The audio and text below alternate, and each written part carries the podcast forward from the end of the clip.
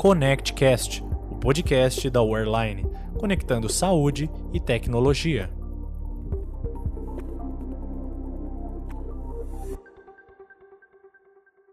Então, pessoal, hoje a gente vai falar aqui com o Luiz Carlos da Canela, ele que está representando a SafeWeb. SafeWeb é uma empresa parceira da Wearline. Ele vai falar bastante sobre certificados digitais. Queria dar as boas-vindas ao Luiz. E me apresentar também, eu sou Rafael Castro, sou gerente comercial da Online Sistemas. Um dos grandes motivos aí, né, do, da Online existir é impulsionar o diferencial competitivo dos hospitais com o qual usam a plataforma da Online. E hoje, talvez, seja o período aí onde a gente tem mais trabalhado a questão do, do, do digital, né, do prontuário, principalmente, dos documentos clínicos digitais, isso vem carregado com vários desafios. Né? Ao longo da minha jornada aqui na Airline, de aproximadamente 16 anos, eh, eu pude me especializar nessa área também. Né? Eu trabalhei em projetos onde a gente pôde fazer um, um contraponto aí entre uh, hospitais que estavam totalmente no papel para hospitais que mudaram para o formato digital. É, e esse bate-papo hoje é para a gente conhecer um pouco sobre essas ferramentas, né? Então, eu queria dar boas-vindas ao senhor Luiz Carlos, é, ele poder se apresentar também, né? Contar um pouco aí do, do currículo dele também para a gente. Boa tarde, Rafael.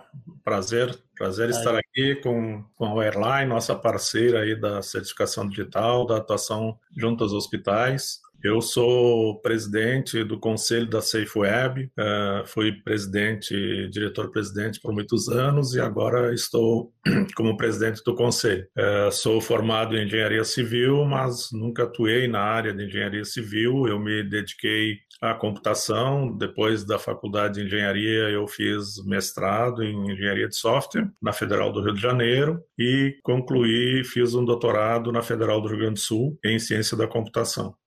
Fui professor da Federal de Santa Catarina no Departamento de Informática e Estatística por 28 anos. Né? Então, esse é um pouquinho rápido meu histórico aí.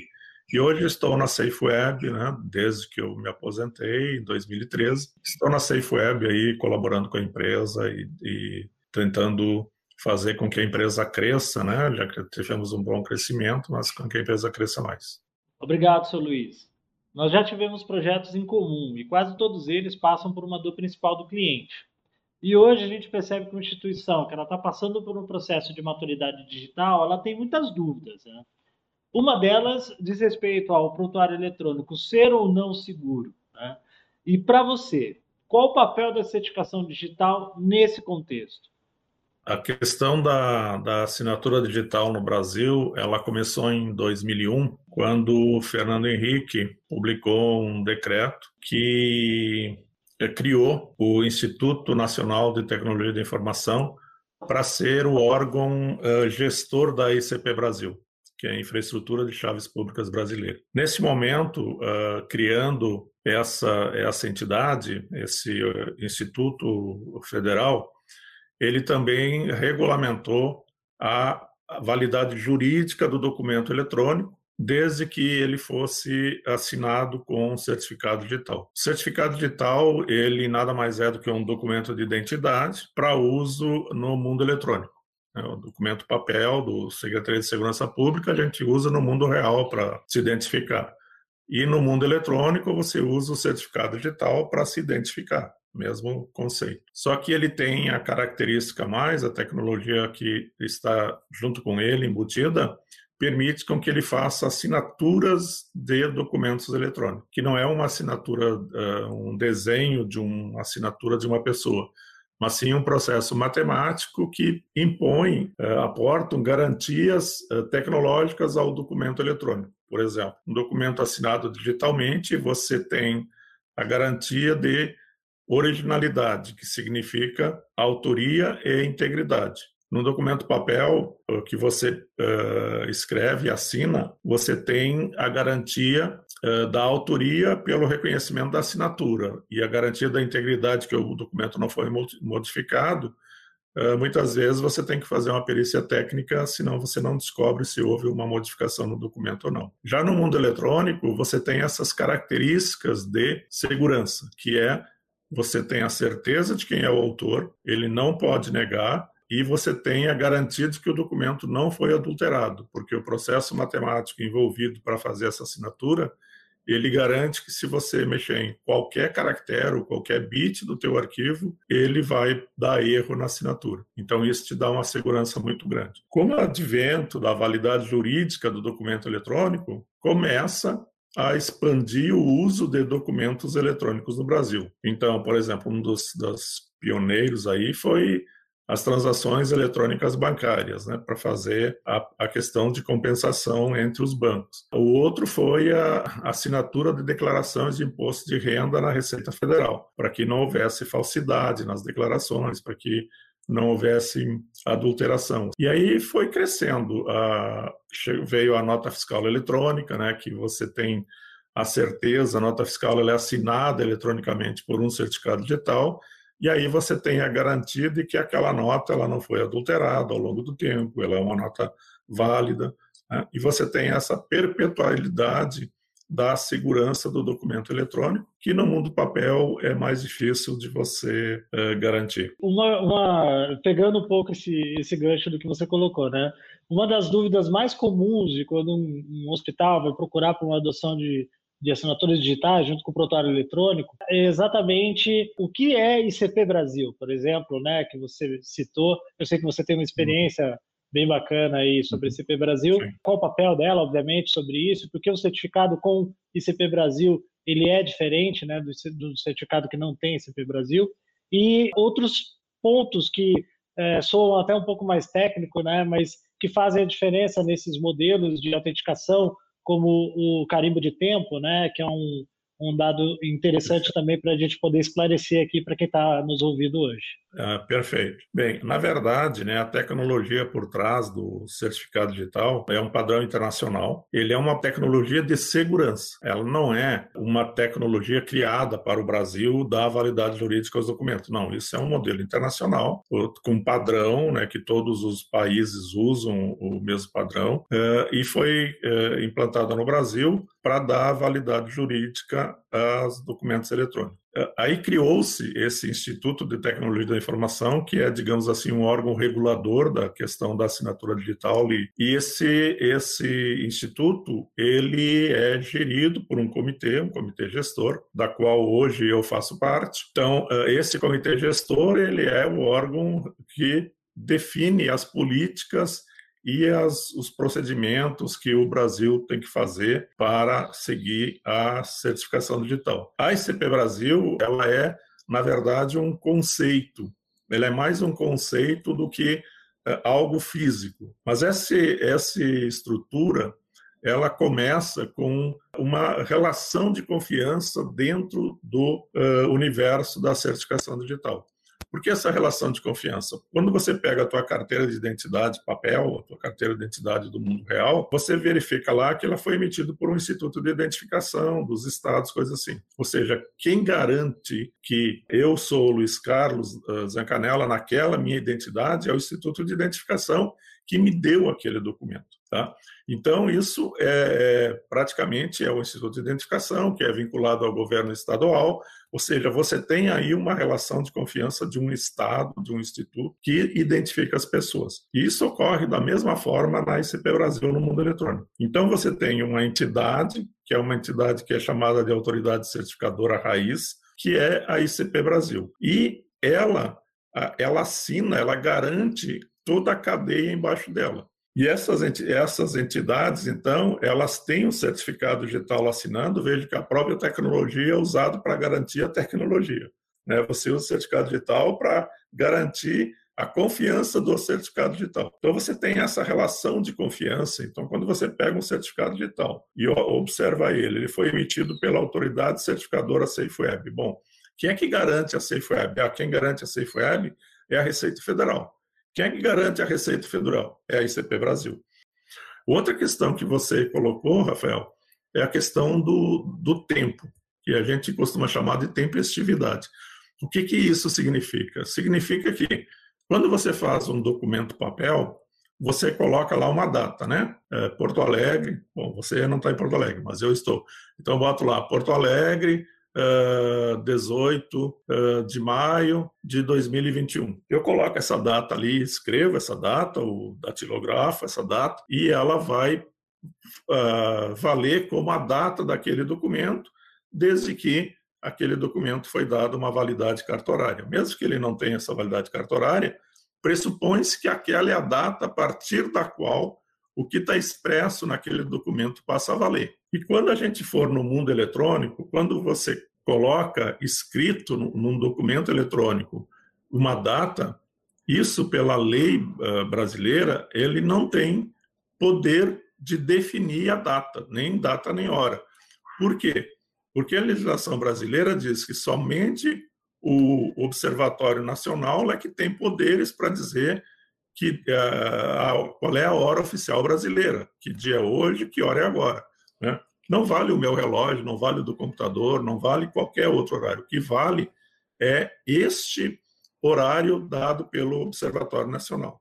Então, para isso, né, para que não ficasse sobrecarregado o Observatório Nacional, porque todo mundo vai querer pedir que hora é agora, que dia é hoje, que hora é agora, a todo instante, a todo milésimo de segundo, criou-se autoridades de carimbo do tempo. O que, que são essas autoridades de carimbo do tempo? São infraestruturas computacionais que estão conectadas ao Observatório Nacional ou conectadas ao ITI também. O ITI pode também uh, distribuir esse, essa data, ele está autorizado, mas ele pega o horário no Observatório Nacional e distribui para suas entidades, para suas autoridades certificadoras. Que toda vez que eu vou assinar um documento, então eu vou lá no, no, na autoridade certificadora e digo para ele: olha, eu estou assinando este documento, você assina esse documento me dizendo que hora é agora. Então é isso que ele faz. Ele usa lá um certificado digital da autoridade certificadora para assinar o documento que você está uh, ah, querendo que seja dado, datado, né? E ele te diz, olha, esse documento foi chegou a mim para tomar conhecimento, para atribuir uma data na hora tal, no dia tal. Então esse documento passa a valer a partir daí, porque essa data que você preenche no documento eletrônico, ele é uma presunção de data simplesmente, você presume aquela data, mas você não tem a certeza daquela data, se aquele documento ele já existia antes daquela data ou existia depois. Entendeu? Com certeza. Outra questão também, é, muito bem apontada aí com, com, detalhes né, por você. Hoje a gente tem, vamos dizer assim, uma, uma grande escalada né, por plataformas digitais. Né? E a gente, obviamente, está falando muito aqui de prontuário médico, prontuário clínico e tal, porque por um único motivo, ali você transaciona muitos dados sensíveis, né? Então, por isso que a gente, é. obviamente, foca nisso. Mas existem é, diversos outros documentos e tal.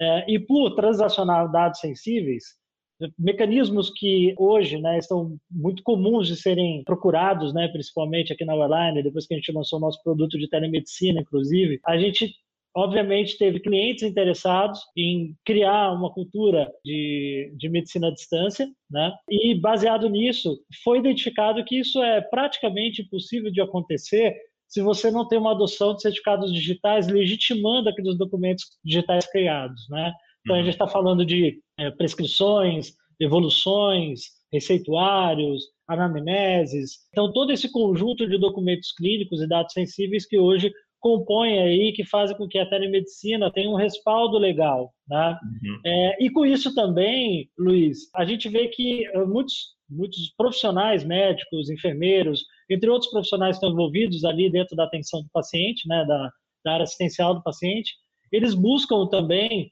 essa questão de trabalhar o prontuário digital como um facilitador para diminuir custos, né, ter uma economia de processos. A primeira coisa que se vê é, é, é a diminuição de papel, né, o que a gente mais ouve, né, é, hum. mas eu sempre disse que o, a diminuição do papel é só uma pontinha do iceberg, né, você tem um uhum. monte de coisa que envolve ali é, toda, toda a parte né, da estrutura hospitalar e que se beneficia com isso, com produtividade e tal. E aí, pegando um pouco dessa, dessa questão, existe um pouco de dúvida sobre, poxa, eu vou comprar o certificado para o meu médico, para o meu enfermeiro. Amanhã esse médico enfermeiro ele não trabalha mais na instituição. É, eu comprei para ele.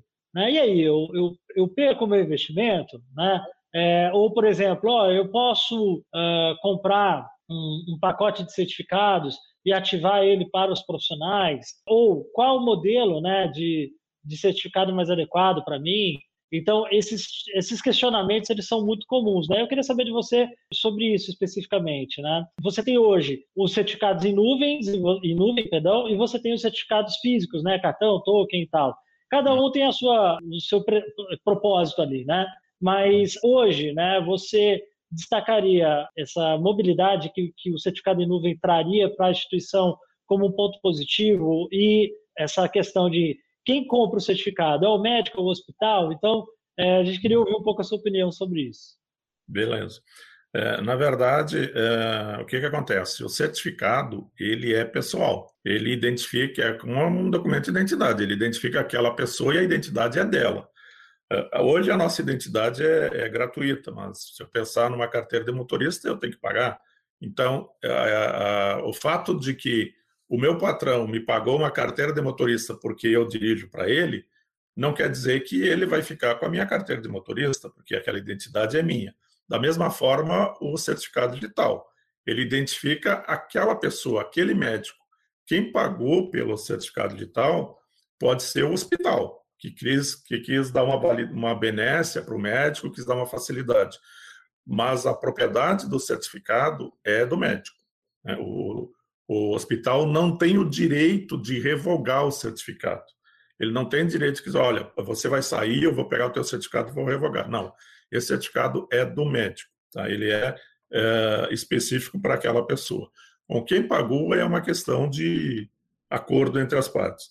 É, mas o, o, o, isso eu acho que assim é uma preocupação às vezes né, dos hospitais, porque tem que comprar um lote de certificados. Ah, eu tenho 400 médicos, então vai me custar tanto, um volume e tal. Uh, mas ele se paga. Um, um, certificado ele se paga rapidamente, porque o fato de você usar documentos eletrônicos, você tem uma grande facilidade. Você tem uma vantagem operacional de que você está trabalhando no mundo eletrônico e elimina o mundo papel, que te dá uma agilidade muito grande de manuseio, de trabalho. Né? E você tem, além disso, uma segurança em cima do documento eletrônico muito maior que a segurança do papel.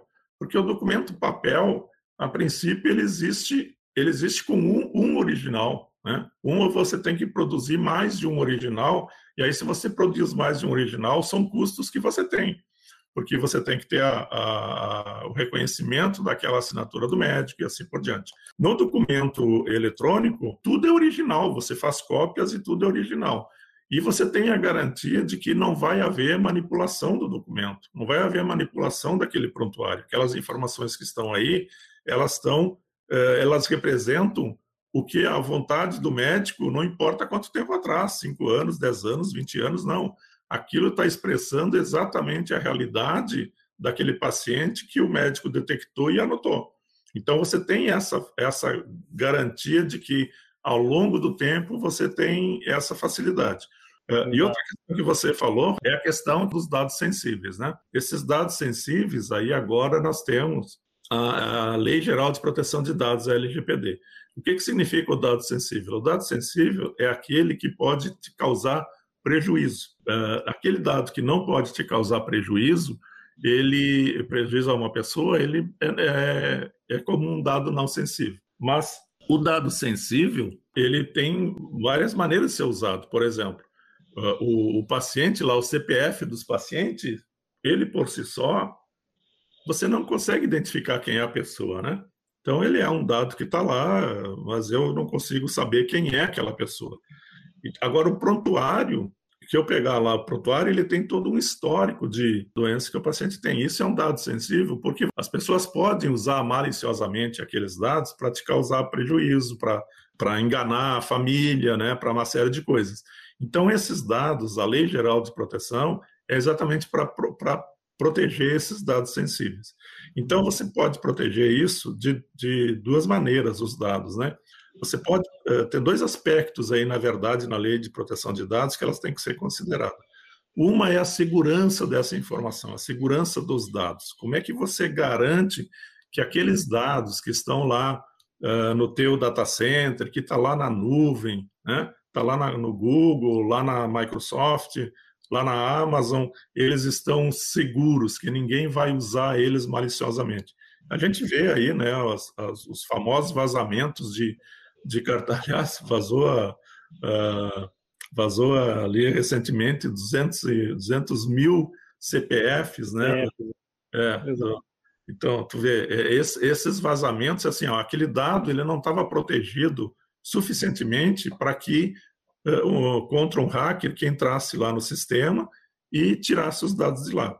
Agora você tem essa questão da proteção de dados, ou seja, se o dado está armazenado, como é que eu vou garantir que alguém não vai entrar aqui e pegar toda a minha base de dados e usar para fazer é, fazer para enganar as pessoas, né? Usar maliciosamente para enganar os outros com aquelas informações.